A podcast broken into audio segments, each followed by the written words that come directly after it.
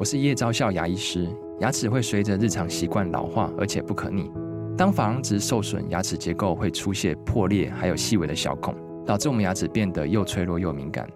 这边我真心推荐贝欧尼修复牙膏，内含 BioHAP 成分，搭配正确的刷牙习惯，经科学实证，可在两周有效让牙齿再矿化，修复受损珐琅质的细微小孔。相关资讯及购买通路，请参考资讯栏连结。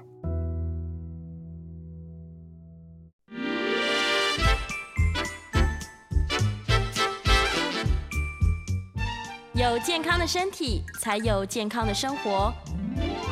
名医扣专业医师线上听诊，让你与健康零距离。Hello，各位听众朋友，早安！这里是 FM 九八点一九八新闻台。你现在所收听的节目是星期一到星期五早上十一点播出的《名医央叩》，我是主持人药理诗诗。今天的节目一样在九八新闻台的 YouTube 频道直播，欢迎大家来到我们的直播现场，在聊天室呢，随时都可以做线上的互动哦。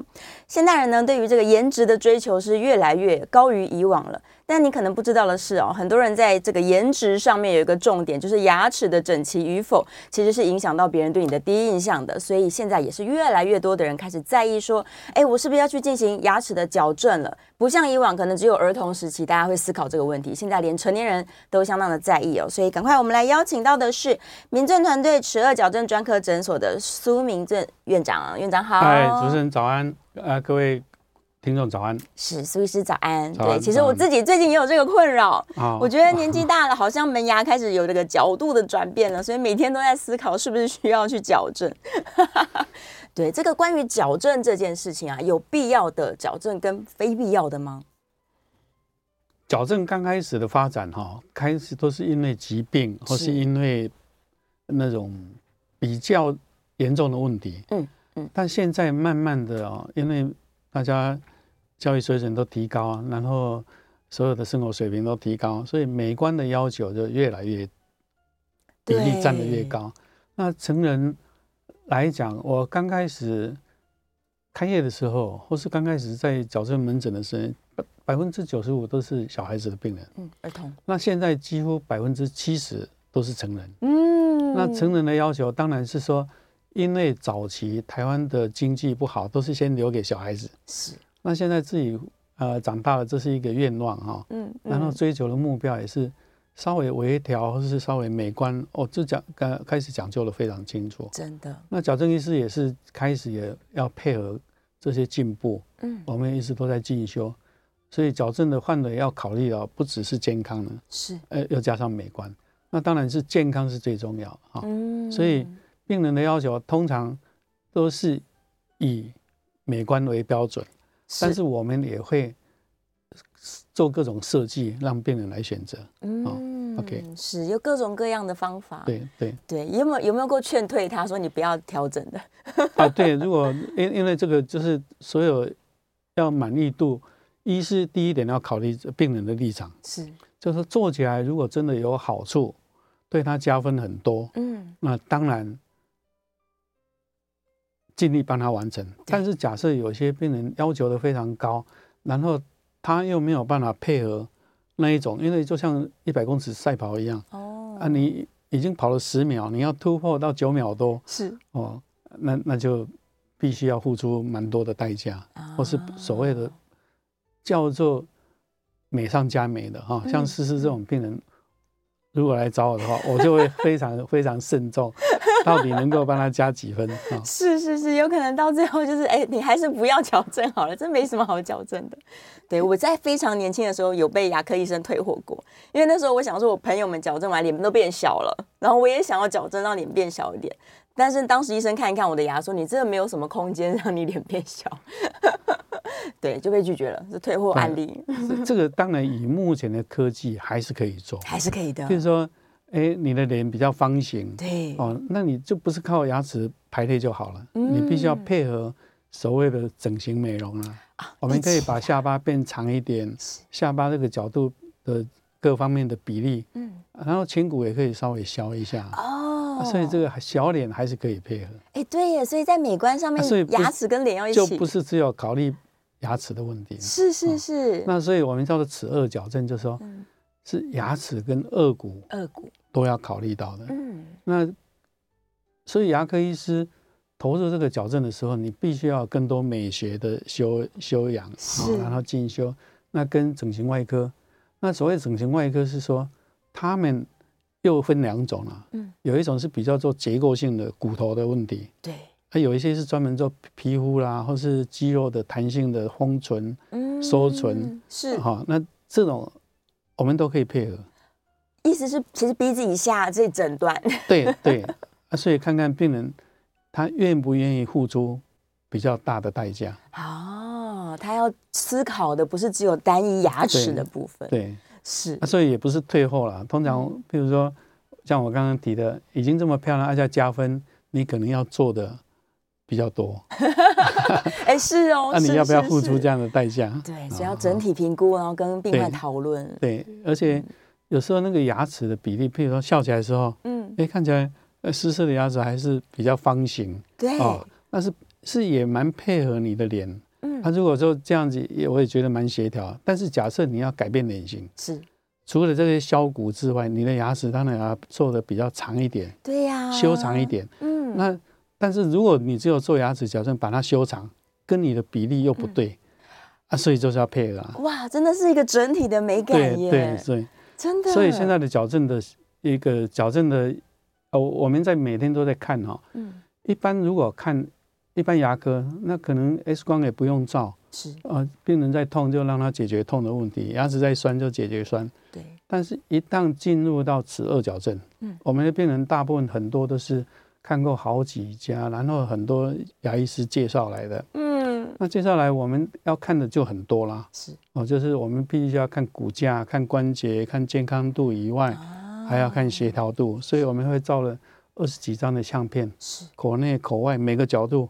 那病人回去以后，我相信大部分人不会看到他的侧面、背面，或是四分之三的、四分之一的，或是从下顎照上来的，那我们都会仔细去看。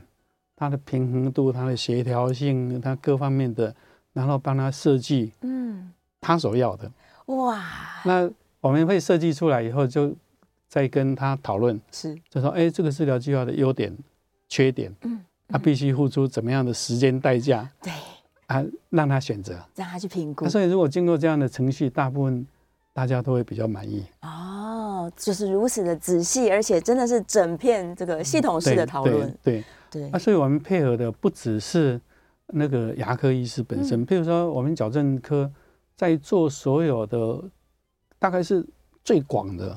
那病病理的因素，当然第一个要排除，因为如果有牙周病、有蛀牙、有其他的，一定要先处理。对，有智齿，那把这个牙齿的健康都做好了以后，但是光是健康不表示。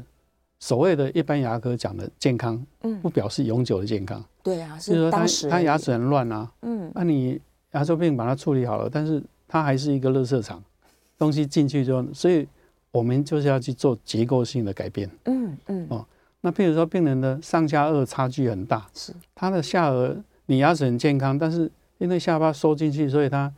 下排的牙齿咬下去，它是咬到上面牙齿的后面的肉，啊是。啊，所以它那边还是会继续破坏，嗯。啊，所以这些比较结构性的问题，就要靠矫正医师来处理。啊，整体性的把它这个三百六十度调整。所以我经常在讲哈，一个很好的比喻就是说，一个建筑师是在做那个结构性的大的方向，比如说骨头的协调性，病人的歪，病人的。这些骨架不对，他牙齿不可能会排得对。哦，真的。那、啊、你去补牙、去做牙周的，那只是局部而已。局部。对。那我们在做的时候，我们做了这个前面之后，那个结构好了，嗯，那底下再交给装潢的医生。啊。哦，装潢医师就是说他房间的结构隔成几间。对。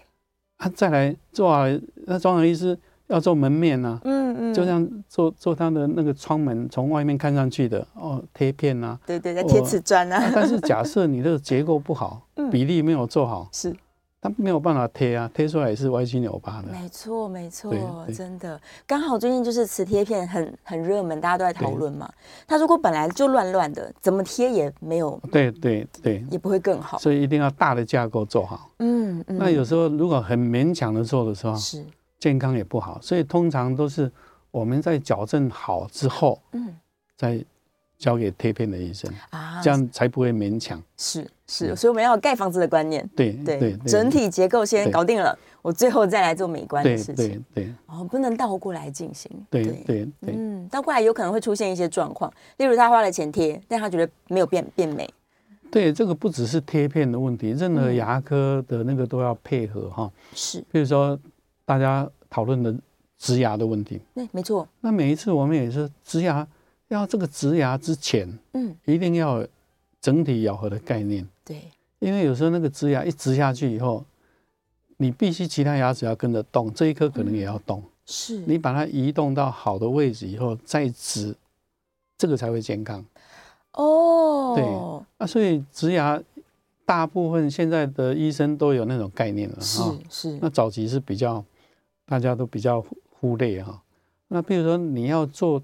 越大的动作，嗯，做越多颗，或是做即使一颗，是。你也要有这样的想法。那我们因为那个种下去以后就不能动了，对呀，啊，要移动反而造成之后矫正的困难，嗯，啊，所以所以我们现在都配合很好，我们牙科医师都团队合作嘛，那个只是病人有时候不太有这样的概念，对，对他有可能先跑去别的地方呃植植完了，然后最后才发现说结构要动。这时候就非常麻烦了。对，嗯，那有时候在植牙之前哈，哎，有一些病人本身很难看的，是龅牙，然后牙齿本身又很乱，嗯，哎，要做这两种病例哈，千万要植牙之前一定要先矫正的评估，一定要矫正，因为像这一类的病人，他本来龅牙就是必须要拔牙，对，他拔牙以后要改变，那。你那些要植牙的空间，正好用来解决这些问题哦，所以又可以省钱，又可以改变外表。也许不用植了，对，或是减少棵数啊，是啊，所以我们碰到那些哦，有些必须要做七颗、八颗的，嗯，哎，经过我们评估做好以后，病人都吓一跳，他根本就可以少两颗、少四颗，甚至也都不用做，因为他本来就是那样的。但是假设一个病人像。也没有龅牙，也没有，那要植牙。对，哎，要要求我们说要把那个植牙空拔牙的空间关起来，那个反而是比较困难。是是，因为它的移动是比较困难的，要关闭那么大的空间。对对啊，所以这个都还是要评估了啊。嗯，那齿颚矫正医师在这一方面的那种碰到的病例应该是最多。是，所以我们早晚。每天都在解决那些牙周很治疗完了还是有问题的哦，是。那在解决那些要植牙之前的评估，嗯，然后让植牙变少一点，是人又漂亮一点，嗯，啊，那甚至于现在很多人哈隆鼻。哎，他先跑去隆鼻，那鼻子做的很大了，嗯，那结果要再希望把嘴唇收进去，啊，对对，哦，那个收进去以后，他鼻子就显得更大，是，那又不能把削鼻子削掉，不行，因为做好了，对，所以在齿顎矫正，甚至整形外科的医师都会先找我们评估，哦，因为这个地方是要改变的，那以这边为基础。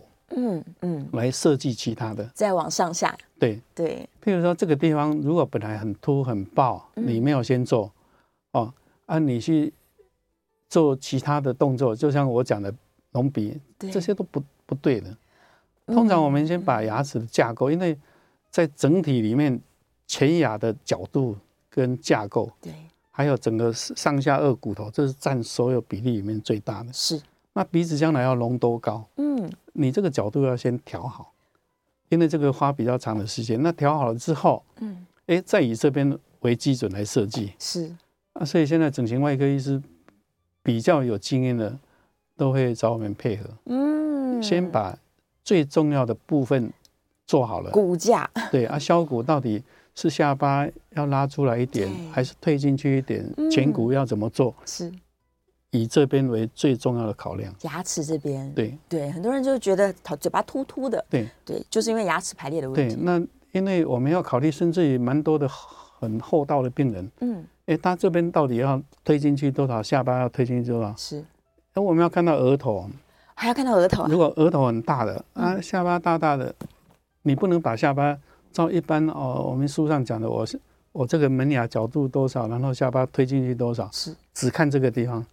你这个推进去很多，哎，结果那额头变得很大，变很凸出来了。对对哦，对耶。啊，所以看的越多，越知道病人的埋怨是什么，越知道他们去看了整形外科以后是啊是什么困扰啊。对，这真的就是让我们不要只看一个小点，很多病人可能只看一个点而已。对对，他想说我就是可能哪哪个地方不满意。对对，但事实上是整体的问题。对对，甚至于。比较有经验的矫正医师都可以看到，二十年后这个病人二十年后长成什么样？哇！要看到成长。比如说，我现在每天最高兴的就是看到以前的二十年前、三十年前的病人，初中念初中的时候，现在带一个念国小、念初中的小孩子来回来。那因为我们都一直在看一个病人的变化。譬如说，一个牙齿本来。稍微抱，你把它拉进去了。对。那到底要拉进去多少？嗯。哎、欸，如果十岁啊，你把它拉进去，在十二岁做的很漂亮，但是他是一个嘴唇很长，牙齿露出来量不多。那他二十岁的时候，嘴唇又掉下来。哦、嗯。然后肌肉又松弛。是。哦，他就变得更老了。啊，所以这些角度我们会看这个病人，他的鼻子，嗯预测他鼻子爸爸妈妈的样子，是他鼻子会长成什么样子。我们都会知道了哇，他下巴会长成什么样子，他颧骨会长成什么？那我这个牙齿的角度要配合在哪里？嗯，哦，所以越多的考量点哈，就不是只看到牙齿。是，像我们在看的时候，一来我们会看到他牙齿周围的这些，比如说嘴唇的厚度、嘴唇露出来的量，他笑起来的时候旁边这些黑色的三角窗，嗯，到底有多大？是，然后我们去考虑这个病人将来。要设计在哪个地方？哇，真的是一个整体的评估，真的没有美感，没有办法。哦，对，对。然后还要同步，你要了解这些生理结构啊，对，然后矫正的方式啊。呃，就是看得多了，经验看得多，我们不会只看。我刚毕业那三年做一般牙科的训练，嗯，哎，天天只看到牙齿，啊，后来越看啊，看到全口的牙齿，对。那慢慢看会看到，哎，原来旁边有嘴唇，旁边有 有这个颧骨啊，对对对对。那做了十年以后啊，把自己都觉得自己好厉害，我把牙齿都排得很整齐。是，结果病人十年、二十年来了，哎，他有一些 complain，哎，他怎么会变这个样子啊？那我们才会去检讨，哦，原来怎么样？那这是慢慢的。累积累积了，对对对，真的这些知识真的太困难了。嗯，对整体的，而且你们也是经过很多实验才会知道。对对，所以所以这些指色矫正的那个，像现在很多都是用电脑来设计，是那些隐形矫正。这个隐形矫正当然非常好，嗯，而我们也在全力在推动，是因为这符合病人的美观的要求，那大家都要一起努力。嗯，但是矫正医师的。整体经验还是最重要，嗯，因为不能只看电脑，嗯、只看到牙齿的排列，是啊，哦、嗯，很多人就是担心说矫正会不会有失败的风险，可能越矫正越乱啊，或者是没有达到自己的预期啊，这个是就跟要跟医生仔细讨论了，对对，嗯，所以所谓的困难度哈，就在于第一个，我们还是回到第一个，如果结构性的问题，这个 case 当然很困难，是，那所谓结构性的问题就是骨头。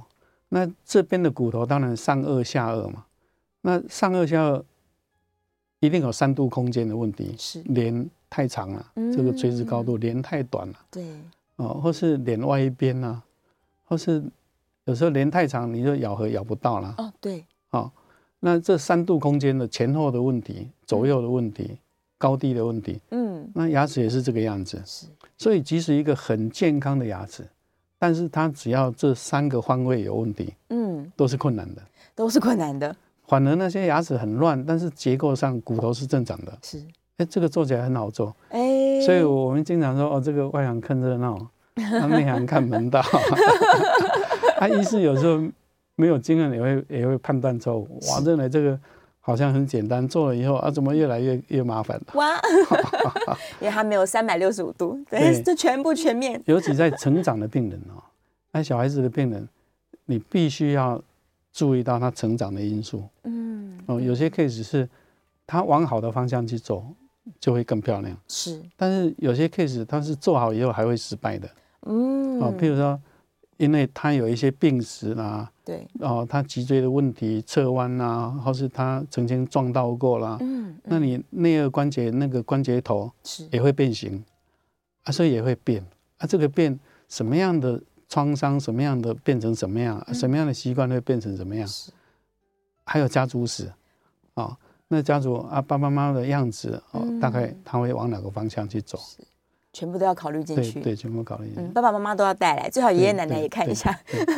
对，我听说可能跟一些生活小习惯也有关，例如他很喜欢舔门牙，或是都拖着下巴。对对，这样也会。那那那这个是结构性的，这个是习惯性的问题，是比较简单一点的。哦，反而是还好，叫他改掉。对，就是改掉或是稍微矫正就 OK。最怕就是说他有习惯性的问题，但是又有骨架发育的问题。哦，那如果因为，譬如说像一个开牙，它有好多种因素，是，所以你要鉴别诊断，就要找出它真正的原因。嗯，啊，所以所有的疾病，所有的那个一样矫正，只有矫正，除了美学的观念之外，要知道它的原因是什么。嗯嗯，哦，真正的原因。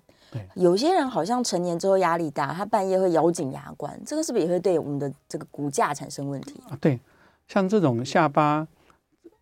那个整个咬紧牙关的时候，那种咬的力量，我经常会跟病人开玩笑，我说：“你晚上会不会吓醒？” 因为有些病人自己一直磨牙磨到他自己吓醒了，啊啊，这个一定要赶快去处理。是。那另外一种是旁边的人告诉他，他才知道。对。啊，那通常这种咬合的磨牙的状况啊，我们看牙齿本身也可以判断出来，你自己看都可以。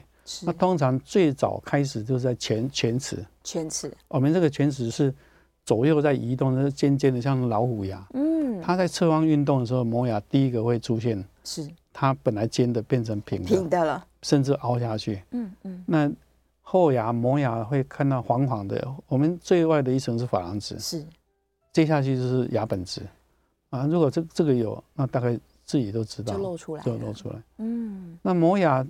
我们通常矫正是一个方法，矫正期间哦，马上有效，马上不磨了。矫正，因为矫正我们有一个名字叫 deprogram，就是病人那个习惯，你矫正以后牙齿移动，嗯，哦，他就开始跑，对，他跑了，他那一期间不会不会牙磨牙，不会磨了。但是假设只有牙齿的问题，这就比较简单。是，如果他有。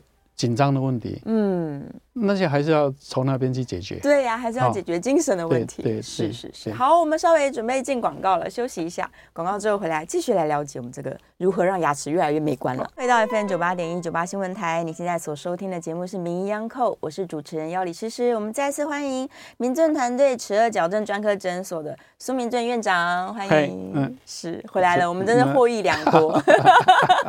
以前都目光如豆，闲聊，对，以前可能只看一个牙缝，就想说这个牙缝不行不行。现在不行了，是看全体。对，也有一个很有名的外国的模特儿，他是有牙缝的，但是他也不用调整，你还是觉得很美丽。这是不是因为他整体其实还可以？对，我经常每一个病人哈都要求说，哎，拿一个模型啊，他要他一个相片过来，嗯，我们都会跟他讲，这是一个整体的。是啊，像你看很多欧美的。或是巩俐都一样，颧骨很高，下巴很大。如果照一般的比例来讲，嗯，是不漂亮的。对。但是每一个人都有他的特色，他这边不好看，嗯，他眼睛或是鼻子一定是搭配的非常好，吸引你。对。啊，所以像那个有些人牙齿比较凹进去，嗯，像安心牙就是门牙往内凹的嘛。哦。啊，但是不是他只有这个特色，因为。他眼睛很大，鼻子身材很好，对、啊，就看到那个嘛，整体觉得很漂亮。有些人病人下巴歪一边，哦，他说哦，下巴歪一边不好看。那我说你电视上看主播，嗯，我我专家在看的时候，我觉得十个大概有七个是歪一边，很多人都歪，但是他歪的蛮漂亮的、啊。对，因为怎么样？有些人是，你看下巴歪一边，嗯，如果他的鼻子也歪那一边，同样是稍微往右边偏，眼睛大大的，鼻子很高，嗯、是。你也看不出来，很协调。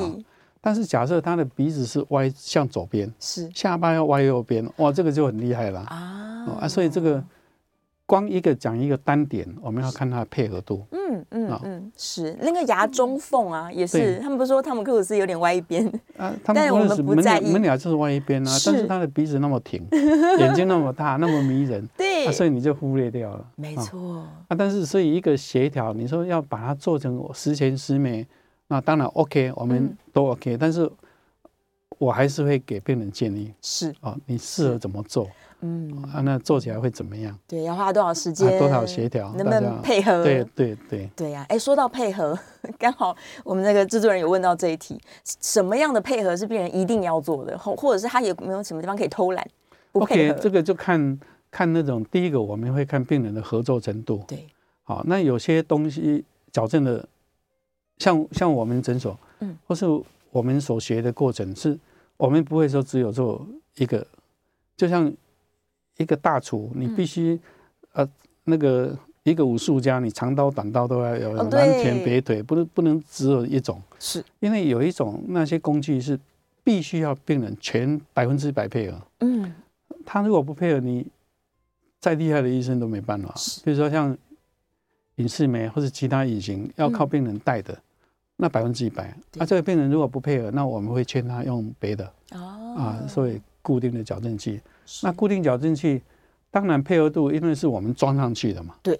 那线是我们装上去，他要怎么跑，他拆不下来。没错。啊，自己不能动手脚。但是还是要有一些他配合的。嗯。譬如说要拉橡皮筋，哦，拉橡皮筋的方向是，我们要把上下牙齿咬起来，或是要下排牙齿跑得多一点。嗯。上排牙齿往后多一点，那当然也要病人配合。对。但是配合度就少一点。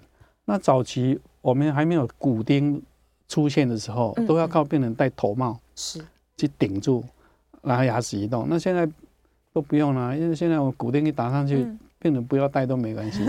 哦，但是还是要拉拉拉橡皮筋。是啊，所以这个配合度，另外一点就是必须要病人配合，尤其是小孩子要刷牙，一定要刷牙。他如果不刷牙，哇，那住的一大堆牙周病的问题，造成更多的麻烦。对呀、啊，所以我们大部分所谓有些家长就会问什么时候适合？嗯，我说你交给我，我会看他的病态、病状，那决定什么时候最适合，然后看他到底嗯他的习惯怎么样，来选择矫正器。哦、是，然后再重新教他怎么清洁。对，万一小朋友就是不要，那也不行。那所以配合度就是说。我们都非常重视。嗯，那我们从哪边去看这个病人配合度？你比如说，他每一次来刷牙的时间都很长，他不刷牙啊，这个用那种隐适美绝对会失败，一定不行。对，糟糕。如果要用这种隐形矫正的话，它是在戴上去之前一定要全部清干净啊。对对，是对非常重要。对，然后戴的时间也要够长。对对，是因为它靠它戴上去之后的咬合力，嗯，还有牙齿在才会移动嘛。嗯，它不戴你根本就一点办法都没有办法。拿回家放着。对啊对啊，戴也不行。而且做了越做越糟糕。嗯，因为它不戴，它下一个月来不只是。退回原来的样子，可能更多的后遗症会跑出来。哦，或者是他没有清洁干净，但他就戴上去，牙齿本身就会蛀得更厉害。嗯嗯。所以第一个就是要选择病人，是，所以一定要选择适当的东西。嗯嗯，就像一个厨师一样，我们经常讲，我那个病人来，我用什么比较好？我说，这个就像一个好的厨师哈，他善用那个厨具，对，他有各种东西，各种。配料，嗯嗯嗯，那你要跟医师商量好，对，一定要好好讨论，对对。然后最近比较夯的题目又是围矫正，就是大家可能只有一个地方不喜欢，然后认为说我这个就是围矫正，应该要很快可以办到，其实答案不一定吧。如果以我们的看角度啦，看其实你如果做的看的越多，你要可以微角度调整的 case 越少，是。啊。那、啊、其实大部分都是需要牵动，除非说你以前有做过矫正的，嗯、你那个骨架已经把它做好了，是，然后它只是复形，就稍微复发，嗯、它就有点跑掉了一点，对，那个就可以微矫正。哦，那不然其他的都会牵一发动全身嘛。对呀、啊。为什么要牵一发动全身？因为我们所有的牙齿，当你骨架不对的时候，比如说我们变成厚道啦，哎，它不可能会咬不到东西，一定是慢慢的。那下排牙齿会往内倒，上排牙齿往外爆，那龅牙又相反过来，嗯，那下巴歪也是一样，牙齿也会跟着跑。那牙齿跟着跑的时候，歪右边，它右边的牙齿因为咬不到了，嗯，所以它会下排牙齿往外。哦，要想要去对，它上面牙齿会往内来贴住，那前面牙齿就会乱，就会挤。那这种我们叫做补偿作用。是，其实所有的器官都有代偿作用。哦，像肝啊，缺三分之一还是照样正常的，牙齿也是一样。但是假设你是要做完美的。处理，嗯，微矫正通常大部分在复发的病人可以啊，哦，大部分都是需要大再调整一次，嗯嗯，这样会比较完美，他才会全全部搞定。对，那当然就看病人的想法了，嗯嗯嗯，是。他在自己家里面想的时候，一定想说很小，这一定是一个小事情，对对。对对对，然后评估完才发现啊，所以所以我就说。经常是外行看热闹嘛，对呀，真的。所以想知道答案，真的就是要去评估，对对，而且还要到正确的地方评估，对对对。呀，嗯，很多很多人可能不知道，这个牙医师是分非常非常细的，就是有些人专门就是帮你可能呃补牙，他补的特别漂亮，这是他的专长，对对对对对，啊，有些人处理可能根管。对对，但台湾大家可能比较模糊，想说牙医就是牙医。哦，这个这个这个讲起来，我应该是一个蛮贡献者啊，因为。三十几年前我就走专科，是那我们也一直呼吁，然后一直做自己最专长的，嗯，那后来也获得大家的认同，是那我们会做种各种配合，嗯，比如说我们大架构做好以后，我们会把这个该根管治疗的给，呃，该装潢的给装潢的，该那这样合作起来哈。因为一个人的一辈子时间蛮短的，对，你一定，所以牙科现在已经分成十个专科了，已经十十一个了，十一个专科，对，那就是逼着牙医师，嗯，你要挂一个专科医师的名字，你必须要再去进修，是，所以他不能说我很广泛的，我就是牙医师这样，对对对，底下还要说你专长在哪里，对对对对，持续的进修一定是必要的，对对呀，才能够这个吸收最新的方法，有更多武器嘛。对，然后这个这个是三十几年前我们就 就已经在这么做了，对，所以才能累积这么多经验，对，给大家这个正确的观念啦。对对呀，所以你想要动任何牙齿之前，可能要先做一个整体的整体考量，整体考量，包含可能牙周病吧，可能很多成人都有牙周病，他又想要做矫正，对，他一定是先处理牙周。对，因为因为牙周病是一个隐形的，有些病人哈，所以以前我就曾经跟卫生单位讲，我拿很多 X 光片给他看。我说我们这个牙周病整体的治疗有一点政策上有一点问题哦，因为以前他们不太重视牙周，当然这个国家的预算是这个样子嘛哈，那不给牙周的给付，牙周给付非常低，嗯，所以病人去大概医生就洗洗牙啦，但不知道有深层的牙周是，所以等到要看矫正的时候，因为矫正医师每一个都一定要照 X 光，嗯，就像主持人讲的。你牙齿不健康，你要怎么矫正？是啊，所以我们发现最多，那都是在这边。所以我这边跟卫生署讲，就是你们要跟他多编预算，让民众注重嗯他的牙齿，让牙医师也注重牙周。是啊，那后来当然都有得到善意的回应。嗯嗯，所以大家现在越来越有意识了。对对对，知道说我牙周要保护好。万一这个来的病人条件，他牙周已经可能都各种凹陷啊什么，他得要先去让他重建起来吗？对。嗯，所以我们那个临床检查会先做，所以为什么矫正是在把关的？嗯，我们一定是这个全民健康最重要的把关者。是哦，那把关了以后一看，哦，像照妖镜一样，嗯，哪一颗牙补了怎么样，哪一颗根管好到底好不好？是，全国都看到了。那我们会很尽责任的，嗯，把这些病全部请专科的处理好了。是啊。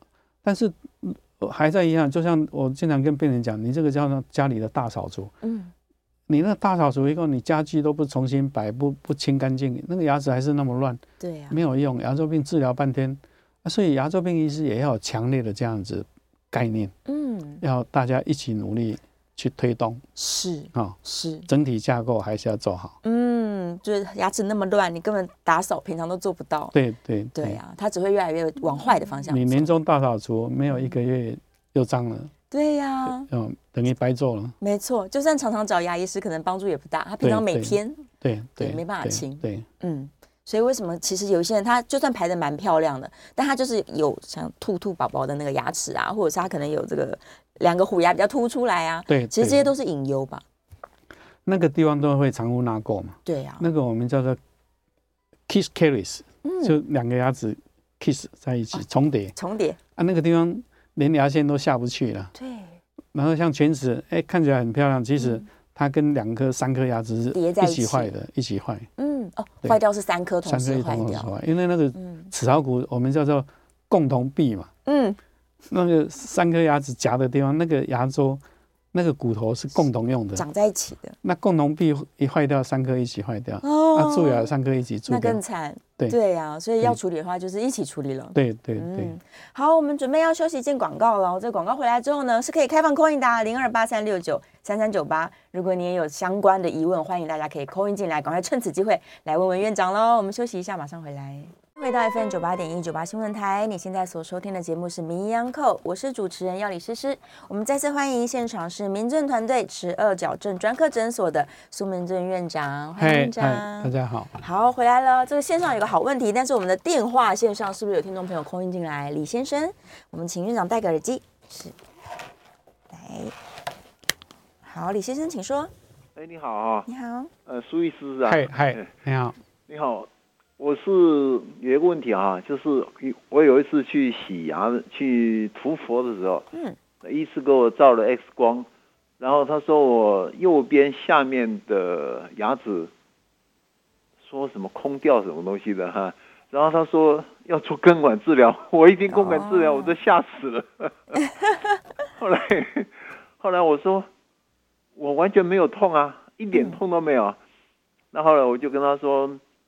我的这个饮食刷牙的习惯都很好，就只要是正呃，通常正餐以外也不吃零食啦什么，然后正餐以外正正餐以后都会都会呃彻底的刷牙，而且用用牙尖刷刷牙。嗯嗯。那那那后来那个那医师说，好吗？那就这样子，那你就保持刷牙的好习惯。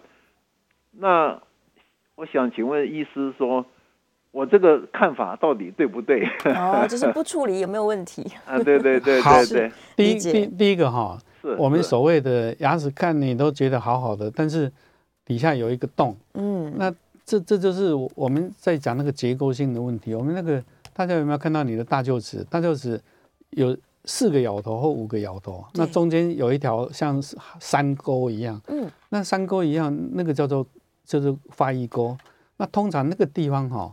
只要有一个洞，嗯，你探针探下去，它底下应该是更大的洞，哦，因为最外层是珐琅质，是，那底下是牙本质，牙本质是很软的，它一破坏那个洞之后，底下就会是一个大洞，就会吃出来了。所以挖下去哈，不是只有那个小洞。那至于要不要根管治疗，第一个就是说，当到牙本质蛀到牙本质的时候，它第二层它会有那种酸或是敏感。应该会经过这个阶段，可能你你忘记了。啊，过了。都过了，嗯，那或是你现在神经已经死掉了，因为那个不可能说有一个洞没有感觉，是。有可能你经过那一些阶段，那后来这个牙本质很松的，它细菌继续在那边存留，在那个洞里面存留，它就会造成底下的牙髓啊，哦，神经那些血管就死掉啊，死掉当然你可能就没感觉了。对，啊，没感觉，啊，所以通常这个戏我们会要做根管治疗之前，病人再怎么有感觉没感觉，我们都会用那个电疗，嗯，用电触电一下就就电气测验，确确认一下。他如果连电都没感觉，感觉，那一定要抽神经了啊。哦，那你不抽神经，现在不痛，以后保证有一天会痛，因为它会痛到我们叫做根尖周围炎，是，它那个会跑到那个。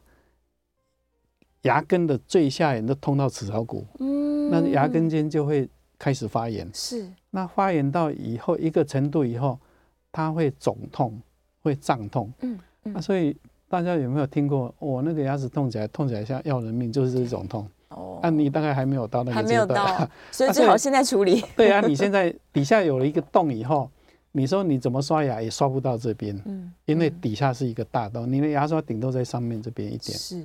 所以到底怎么样？就电器测验一下，测一下就知道。对对对对，建议还是要处理啦，把它填起来，不要让细菌住进去。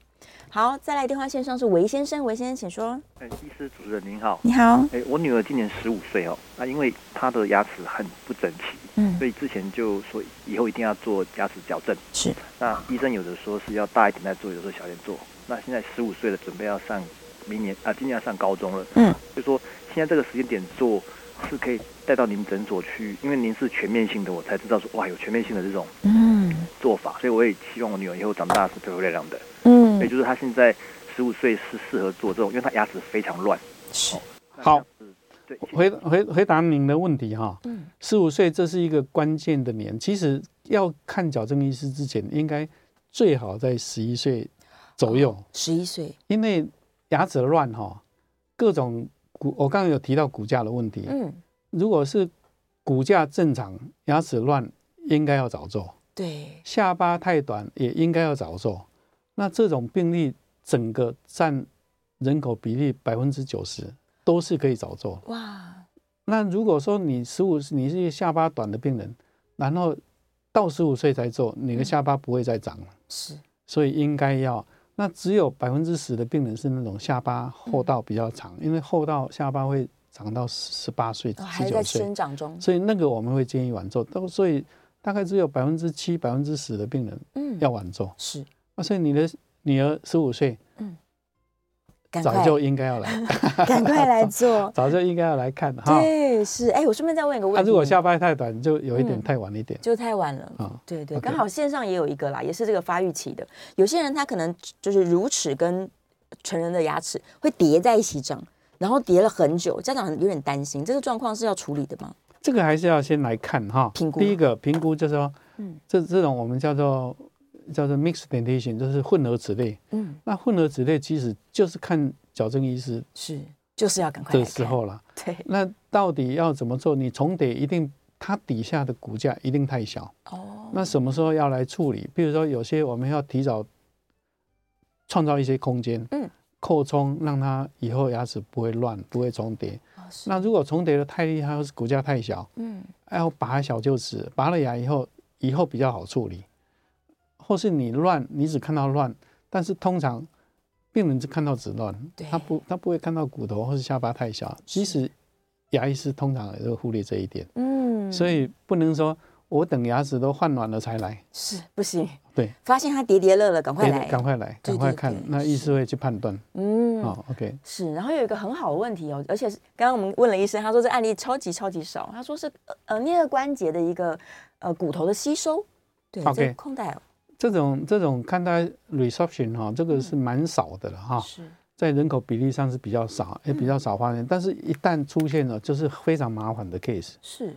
那我不知道，呃，这一位听众所提到的，你是确定吗？嗯。啊，如果是关节头吸收的话，我们看到关节头，大家可以啊试着在现在就把那个两个手指头食指穿到耳洞里面，嗯，然后你再往前一公分。那嘴巴张开，那个在动的那一块骨头就是关节头，关节头，也就是下巴的关节头。嗯，那骨骨头吸收这一种，如果是真的，是两种，一种叫做不明原因的哦，不明原因就很麻烦。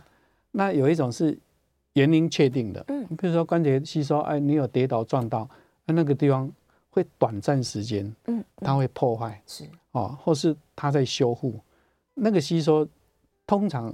是比较单侧的比较多，嗯，那另外一种叫做原因不明的，那原因不明是为什么叫原因不明？真的还是不明。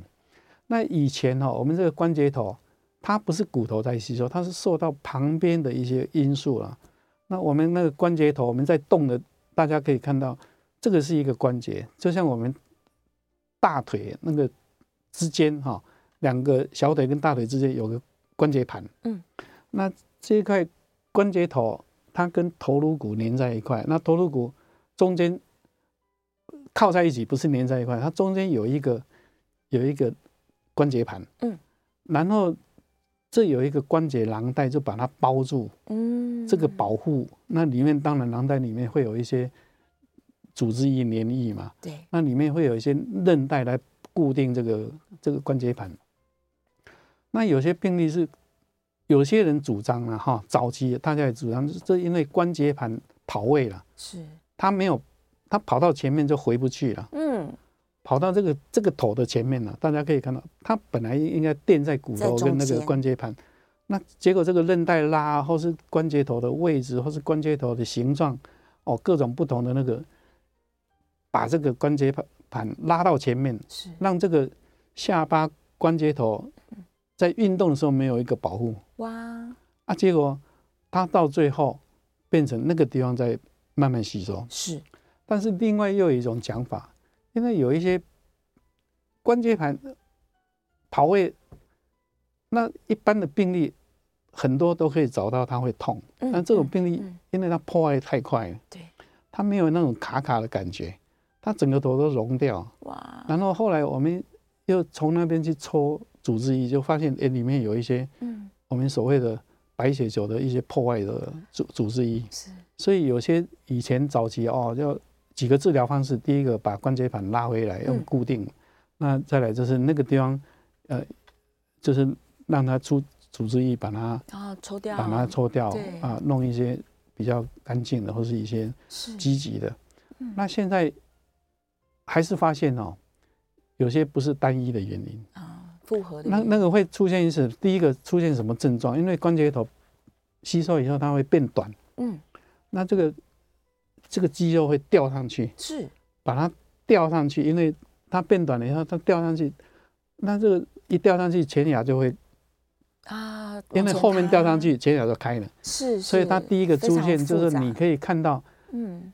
本来咬得到的牙齿，结果变咬不到了，咬不到了，前牙咬不到，就是因为你后面被吊上去了。是是是，哇，这时候真的需要医生帮忙了。对对呀，非常谢谢我们这个苏院。